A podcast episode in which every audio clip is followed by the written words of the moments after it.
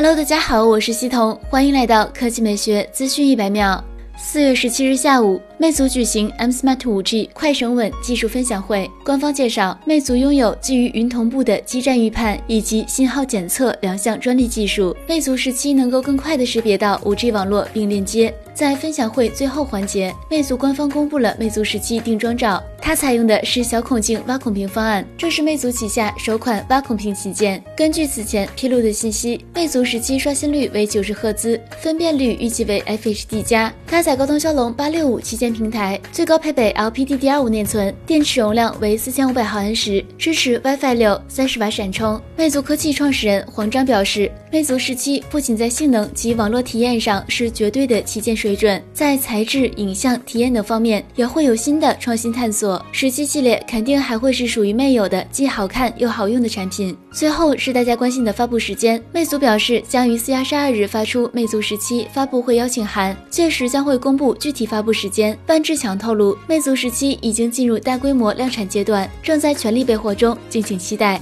第二条新闻来看，Redmi 四月十七日消息，型号为 M 二零零三。J 幺五 SC 的 Redmi 新机通过了工信部入网许可。这款 Redmi 新机采用的是挖孔屏方案，后置欲罢四摄，造型神似 Redmi Note 9 Pro。不过这款手机并非是在印度上市的 Redmi Note 9 Pro，因为两者的屏幕尺寸、前置摄像头开孔位置不同。它可能是定位入门市场的 Redmi 9，也有可能是 Redmi Note 9。工信部网站显示，这款 Redmi 手机采用了6.53英寸挖孔屏，分辨率为2340乘1080，可能搭载联发科 G G80 芯片，最高配备 6G 内存加 128G 存储，前置1300万像素，后置4800万 AI 四摄，电池容量为5000毫安时，支持22.5瓦快充。值得注意的是，近期小米集团中国区总裁、Redmi 品牌总经理卢伟斌暗示，Redmi 要联发科天。玑八百处理器，这颗芯片是联发科的五 G SoC，应该会用在国行 Redmi Note 9系列上。好了，以上就是本期科技美学资讯百秒的全部内容，我们明天再见。